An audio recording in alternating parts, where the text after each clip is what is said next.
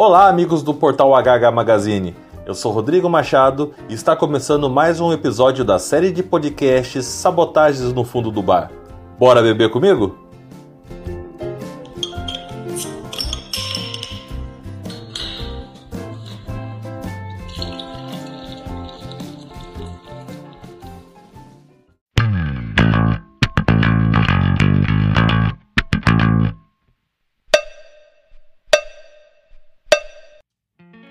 O tema desse episódio Spatizite é nostalgia como ruína.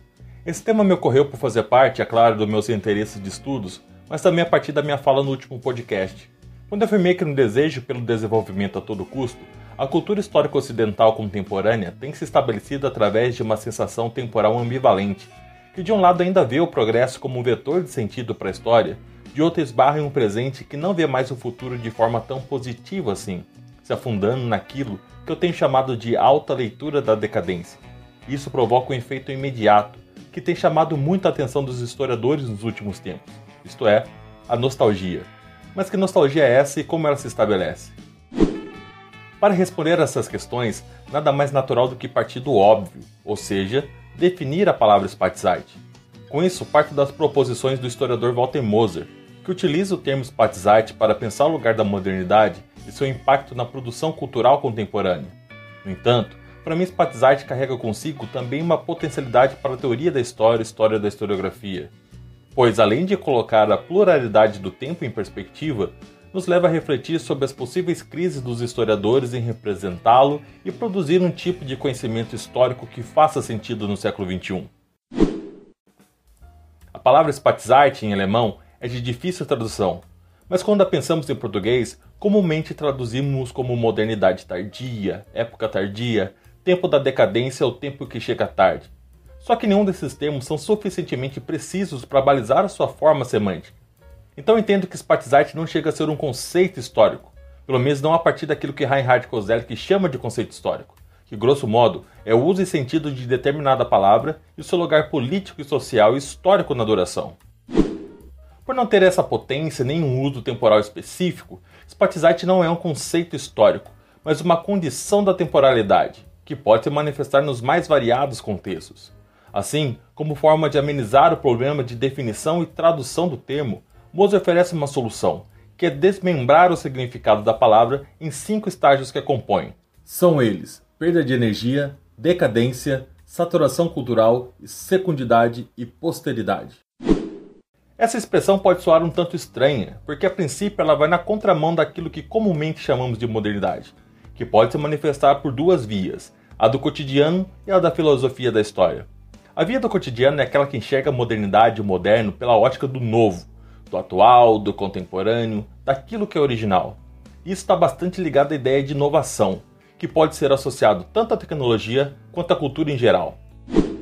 Já a filosofia da história enxerga a modernidade como uma expressão que qualifica o tempo. Ela marca a transformação, o progresso, o tempo em desenvolvimento em movimento.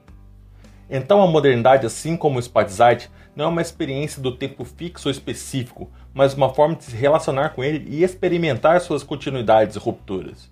O meu principal interesse nesse tema é discutir uma fração de leitura da modernidade de nossa cultura histórica. Pensar isso a partir da categoria de Spatizite, dessa ideia de modernidade tardia, é lançar luz ao posicionamento dos seres humanos diante do presente. Um presente que tende a se isolar, criando distâncias entre o passado e o futuro mais instáveis, ou para ser mais justo, impondo políticas do tempo plurais. Talvez aqui pudéssemos falar de uma suposta crise da modernidade. O presente se alarga na medida em que espera se distanciar do passado, tentando superá-lo de alguma forma. Afinal de contas, se estabelecer como um tempo novo, é necessário sepultar uma cultura histórica compreendida como defasada. No entanto, este afastamento se dá de forma conturbada. Crises, traumas e projetos de desenvolvimento falidos mantêm vivo no presente um passado que não passa, ao mesmo tempo que, ao se projetar para o futuro, o vê cada vez menos aberto a possibilidades. Então, olhar para o futuro com a luneta do século XXI é enxergar a catástrofe mas confesso que isso é uma interpretação pessoal e exageradamente pessimista. Apesar de um certo caos que o futuro anuncia, Moser foge da ideia de que o presente seja a marca de um tempo apocalíptico. No entanto, mesmo compreendendo a hipérbole, não acredito que seja ilícito dizer que hoje vivemos muito mais perto da distopia do que a alta modernidade esteve perto de uma suposta utopia. A mobilização do Spatizart se destaca em dois momentos da história, que aparentemente distintos, se relacionam de forma íntima, ou seja, de um final do século XX que enxergava o fim de um projeto moderno, o fim da história a partir do ponto de vista da queda do Muro de Berlim e do colapso do mundo socialista de modelo soviético, para o início do século XXI, que ao perceber que o fim não chegou, também não consegue se relacionar com sua própria temporalidade, estabelecendo ou solidificando aquilo que eu vou chamar do tempo do pós, pós-modernidade, pós-história, pós-homem, por aí vai. De qualquer forma, a impressão é de que chegamos ao limite. Spatz Art se estabelece a partir de uma estrutura de sistema que possui as condições de atualizar uma série de topoi que giram em torno do tempo ideal, de uma idade de ouro e do paraíso perdido. A sensação que se cria com isso é de que estamos vivendo e agindo de forma imprópria do ponto de vista ontológico. Um ser humano que chega em um mundo marcado pelo Spatzheit o pega com as forças diminuídas em relação ao seu estado inicial nesse mesmo mundo. Com a evidência de seu colapso, ele se vê frente a um estágio de perda irreparável e emerge em uma sensação de esgotamento produtora de uma nostalgia de um passado glorioso e heróico que não existe mais. Do ponto de vista narrativo, essa primeira dimensão do Spatzheit, ou seja, a perda de energia, se estabelece como um topos. Se constitui aqui uma relação entre mito e história, passado se apresenta como um tempo vigoroso, como o tempo das descobertas, e viver o presente, por outro lado, é um ato melancólico. Isso é bem curioso. A impressão que se passa é de que sempre uma era anterior possui as melhores condições para se viver. A decadência então se torna uma constante. Há no processo de estabelecimento do mundo moderno a crença na positividade processual do tempo, ou seja, a coisa nova. O odierno é motivo de orgulho e superioridade sobre um passado que já não é tão bom assim. No entanto, essa sensação no Spatzheit se perde ou não mantém o vigor que se poderia presumir. O século XX, então, desenvolve a ideia de esgotamento. Podemos assim dizer que essa primeira figuração de Spatzheit marca a ideia de que aqueles que chegam tarde a um determinado sistema são prejudicados pelo seu próprio esgotamento.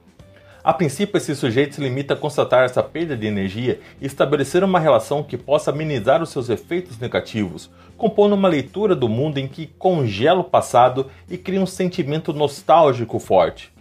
Mas essa nostalgia diante do esgotamento possui marcas muito particulares e quero ressaltar nesse podcast a nostalgia como ruína. E para discutir isso, eu me aproprio do pensamento de Andreas Huyssen. A nostalgia, tanto como disposição afetiva quanto narrativa, contraria as noções lineares de tempo e converge temporalidade e espacialidade. É por isso que podemos estabelecer as ruínas, seja metafórico ou literalmente, como efeitos da nostalgia. A ruína se torna um gatilho para a nostalgia, pelo fato de alguma forma nela o passado estar presente, mesmo que não acessível. A ruína é uma condição humana que se torna uma alegoria do ser histórico do homem. A história não é um processo de vida eterna, mas o desenrolar de uma degradação irresistível e obsessiva. E essa obsessão nostálgica contemporânea pela ruína expõe uma cultura histórica que parece ter perdido a capacidade de imaginar outros futuros. Então, frente às catástrofes e genocídios provocados pelo homem no século XX, a contemporaneidade parece esconder ou não ter a coragem de evocar a modernidade que a constitui e tenta de alguma forma reencontrar algo perdido antes dessa forma de modernidade, transformando a ruína em nostalgia. A condição Spatzart insere a vida em um ambiente culturalmente pleno, repleto de restos das épocas que o procedem. Mesmo decaídas, as culturas do passado estão materialmente presentes através de destroços que rompem no presente, que se impõem à passagem cultural contemporânea. O presente é assim percebido como uma descarga de culturas do passado, e aqui irrompe uma patologia provocada pelo turbocapitalismo. Antes do século XX, pensar as ruínas era reconhecê-las diante do seu lugar histórico. O século XX, por sua vez, perverte isso na medida que retira as ruínas de uma esfera imaginária da decadência e da erosão e a reposiciona de uma forma romântica, ao mesmo tempo que são higienizadas, reutilizadas e atualizadas para outro fim. E aqui temos um fenômeno curioso de uma espécie de reversão estética, onde o novo foi feito para parecer velho e não o velho parecer novo. Eis que nos salta aos olhos a cultura do vintage e do retrofashion. Só que essa volta ao passado é orientada. busca-se atingir o efeito de originalidade e não o original em si. A ruína, o antigo, são estetizados e idealizados e reconfigurados a partir do novo, que já se manifesta em um ambiente de saturação. E aqui é possível despertar duas reações, tanto negativa quanto positiva. A negativa entende que a saturação se impõe como um claro obstáculo à produção cultural. Já a positiva acredita que ela desperta circunstâncias favoráveis para uma nova fase, denominada então de secundidade. E se manifesta no momento em que se entende que os destroços do passado não são obstáculos para a criação. Pelo contrário, é um recurso indispensável e se empenha na reutilização de material para o seu desenvolvimento. Finalmente, é aqui que a imagem do tempo tardio se revela de maneira mais clara. É a manifestação do tempo, da cultura que se apresenta tarde em relação a alguma coisa passada e que quase por definição é melhor, seguindo aquela velha ideia de que tudo que veio antes é melhor. O mais interessante é que isso, por ser uma sensação constante, todas as gerações se entendem tardias em relação às anteriores.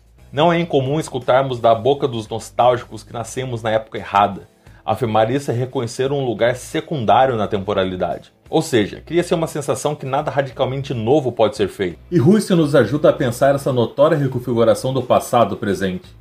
Restauração de velhos centros urbanos, a criação de cidades-museu, recuperação de paisagens inteiras, empreendimentos patrimoniais, nova arquitetura de museus, moda e utensílios retrô, comercialização em massa da nostalgia, principalmente em programas de TV, documentários e filmes, automusealização através da câmera de vídeo, e hoje isso fica ainda mais forte com o advento das redes sociais e literatura memorialística e autobiográfica.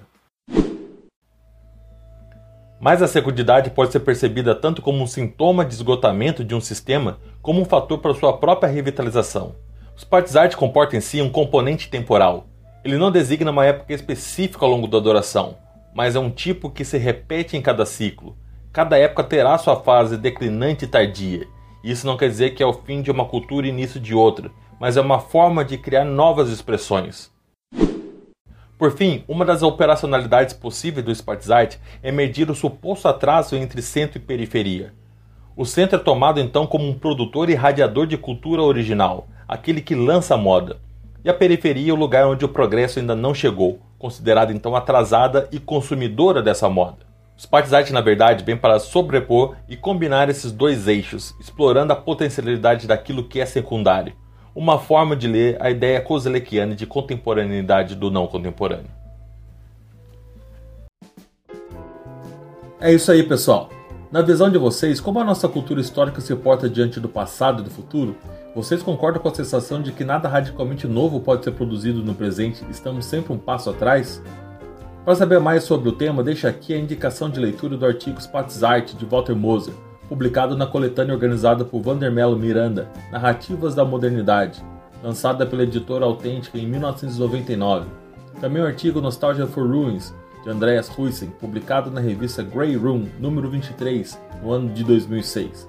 Também da conferência de Maria Inês Mudrovich, Políticas del Tiempo, Políticas de la História, Quienes são Mises Contemporâneos, publicado na revista Arte e Cultura, volume 20, edição 36 de 2018, e por fim, o livro clássico de Reinhard Kozelek, Futuro Passado, publicado pelas editoras Contratempo e PUC Rio em 2006. Mande pra gente seus comentários, não deixe de visitar o nosso site www.hhmagazine.com.br e nos seguir nas redes sociais. Facebook, Instagram, Twitter, YouTube e Spotify. E compartilhe seu podcast com os amigos e nos dê essa força. Até logo e obrigado pelos peixes.